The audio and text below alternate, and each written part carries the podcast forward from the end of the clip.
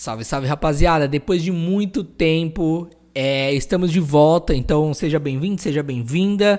É, cara, eu fiquei muito tempo sem postar o podcast, então eu preciso da sua ajuda, porque o Pod, Podbara, ele morreu, porque eu perdi o acesso, então a gente criou o pod, pod, podcast do Bara.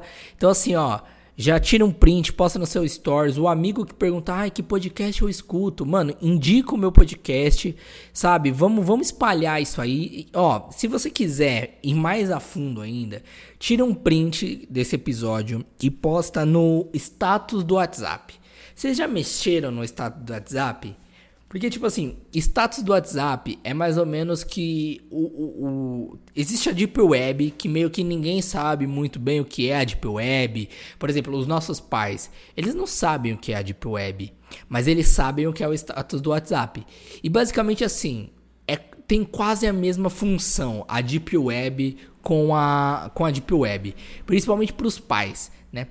Mas o que eu, o que eu acho mais engraçado no, no estado do WhatsApp é que a galera posta umas coisas muito sem noção. Eu fico pensando, que, que, quem será que essa pessoa acha que tá vendo o, os, os, WhatsApp, os status do WhatsApp? Porque assim, eu sei que por uma boa parte o estado do WhatsApp é tipo assim, a pessoa não tem Instagram, a pessoa não tem no Facebook, então ela gosta de ver, porque é muito família, né? Eu percebo que muita família posta ali. Então meio que como eu não tenho muitos contatos salvo da minha família, meio que eu não tenho quase nenhum acesso ao estado do WhatsApp, mas eu consigo ver algumas coisas, por exemplo, as pessoas, tem algumas pessoas que saem assim, não postam em lugar nenhum, mas posta no status do WhatsApp, não sabe que eu tenho o número salvo, eu vejo que tá lá, entendeu? Então meio que funciona um pouco também para de geolocalização, né?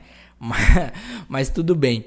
E aí o posta lá, posta lá também pra, pra família ouvir. É um podcast pra família ouvir. Pô, pensa, a sua avó tá ouvindo esse podcast. Pô, aí a avó espalha no grupo da terceira idade.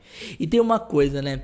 Quando eu era pequeno, eu, eu, ach, eu pirava em grupo de terceira idade porque eu sempre achei muito louco a, as tiazinhas, as velhinhas, que sei lá, jogavam um, um vôlei, faziam umas excursão. Eu sempre falei, porra, esse é o futuro que eu quero, tá ligado? Participar de umas excursão, é, jogar um boliche, jogar um truco. Mas tudo bem que eu não sei jogar nenhum jogo de carta. Mas assim, é só para falar mesmo que eu sou um idoso ativo né? Porque pensa, eu não sou ativo nem na minha, sei lá, na minha juventude. Pensa quando eu chegar na minha adolescência. Vai ser foda, mano. Vai ser foda. Na minha adolescência, não. Eu já passei da minha adolescência. Pensa quando eu chegar na, na minha idade avançada. E toda vez, e toda vez que eu, eu me pergunto se eu realmente vou chegar lá e como eu vou chegar. Só que eu, eu, tenho, eu tenho muito essa brisa é, principalmente quando eu tô tomando banho, tá? É, porque assim, tomar banho é uma parada que, assim, é gostoso demais tomar banho. Mas no frio, eu acho que a galera miguela muito. Que nem outro dia. Outro dia eu tava conversando com, com o pessoal da faculdade sobre banho. Se você toma banho de manhã ou toma à noite. Aí eu fui dar a minha explicação, falando assim: não, eu tomo banho só à noite e de manhã eu não tomo. Aí as, ficaram bravos comigo, falando assim: como assim você não toma banho de manhã? Eu falo, cara, eu não fiz nada à noite. Tipo, eu não corri, eu não. Sabe, não aconteceu nada. Qual que é a explicação de eu tomar banho 11 horas da noite e depois tomar 7? E, e assim, tomar banho 7 horas da manhã é um sofrimento do cão, mano. É um sofrimento do cão. Principalmente no inverno, que assim, no inverno é difícil para você entrar no banheiro, porque assim, não é prazeroso ficar sem roupa no inverno. Aí beleza, você entra lá no, no, no, chuveiro e daqui a pouco o que acontece? Você tá tão gostoso ali que demora muito para você querer sair do chuveiro. Assim, sei lá, os banhos no inverno duram meia hora, sei lá. E não vem falar que ah, a água do mundo tá acabando, que a culpa da, do mundo, da água do mundo tá acabando não é culpa minha não, tá? Não é culpa do meu banho demorado no inverno, tá? Deixa eu tranquilo aqui com a minha água. E se você tá ouvindo o podcast aí, você também pode ouvir o seu, pode tomar seu banho de meia hora que tá tranquilo que o mundo não vai acabar tá? Não, é, é esse, esse, papo, né, de ai, é o mundo, não sei o que, assim, tem muita coisa acontecendo que é mais fácil falar pra gente parar de tomar banhos longos no inverno, que é gostoso, do que realmente é, solucionar o problema. né?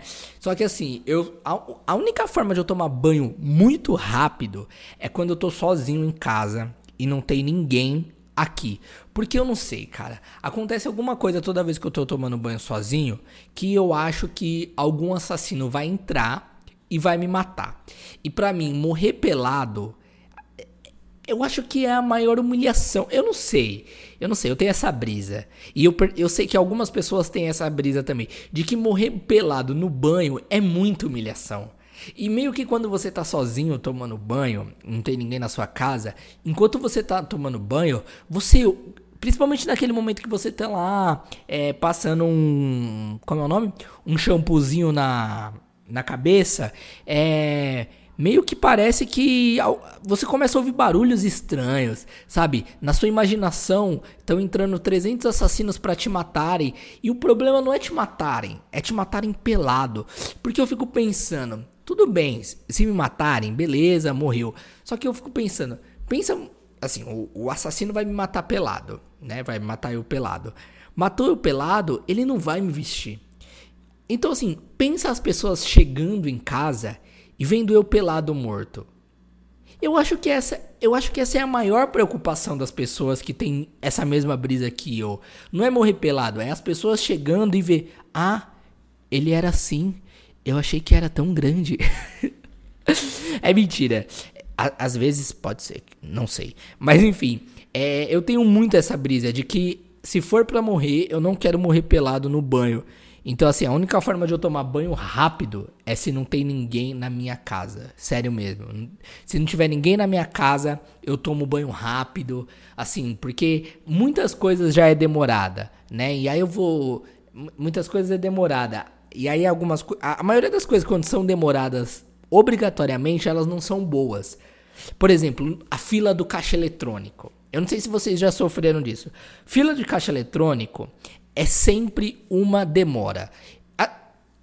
A, tela do caixa, ela é tão simples, ela, ela é tão intuitiva, sabe? É, ela tem, ela tem as descrições das funções do caixa tão claras e eu não sei porque as pessoas demoram muito. Aí tem vezes que eu vou no banco, por exemplo, esses dias mesmo, eu fui no banco porque eu precisava sacar uma nota de 20 porque eu tinha esquecido o bilhete. E, e eu não sei o que, que acontece, que nenhum tipo de transporte público aceita a nota de 50. E o que, que acontece? A maioria dos caixas eletrônicos não tem nota de 20. Eu não sei qual que é a razão para um caixa eletrônico. O caixa eletrônico, a única função dele é ele ser um caixa. Mas ele só tem nota de 50 e de 100. Quando você precisa de uma nota de 20, nunca tem. Aí beleza. Aí vocês, as pessoas demoram 30 anos para não fazerem nada. Quando chega a sua vez, só tem nota de 50 nos 10 caixas que tem. 10 caixas eletrônicos só tem nota de 50. Eu não, eu, não sei, eu não sei de quem foi a ideia de que caixa eletrônico é, não poderia ter nota, sei lá, de a partir de um real. Deveria ter. Porque assim, o caixa eletrônico, eu penso meio que ele é o deus da, do dinheiro. Então no caixa eletrônico deveria, deveria ter todos os tipos de nota. Um real, dois reais, deveria ter até nota de três reais no caixa eletrônico. Tipo assim, porque às vezes você só tá precisando de três reais. Às vezes você tá precisando de quatro reais. Se tivesse a opção lá, quanto você quer sacar? Quatro reais, que é o preço da passagem. E, e aí não tem moeda também não tem moeda. Aí você pega a nota de 50 reais, o que que acontece, meu amigo? Ninguém quer trocar a porra da nota de 50 para você. Ninguém troca na boa. Chega assim e fala, ô amigo, eu preciso pagar ali o trem, mas só tinha nota de 50, você pode trocar? Não. Aí o que que você faz? Puta, eu vou ter que consumir, porque aí a pessoa não vai se recusar a vender alguma coisa que ela tá vendendo. Só que assim, as pessoas meio que já sabem que você só tá comprando um, um chá gelado 7 horas da manhã que custa 6 reais com uma nota de 50, porque você quer trocar esse dinheiro e falar assim: ah, eu tô sem troco, eu não vou poder fazer essa venda. Aí você fica: what the fuck, bitch? Como assim você não vai poder pegar o meu dinheiro? Eu estou precisando passar no, na catraca, o guardinha não vai deixar eu passar e a porra do transporte público só, só deixa a nota de 20. Eu não estou entendendo o que está acontecendo aqui. De verdade, eu não sei o que está acontecendo aqui. não sei o que está acontecendo aqui, eu sei que esse episódio tá, tá fluindo. Tá, tá, tá, tá. As origens desse podcast é isso aqui, não tem sentido nenhum. Então, às vezes, você tá no transporte público, você tá dando aquela cagada, você tá lavando aquela louça, você tá ouvindo isso, você fala, mano, por que, que eu tô ouvindo isso? E aí, quando você vê, já acabou. Tchau.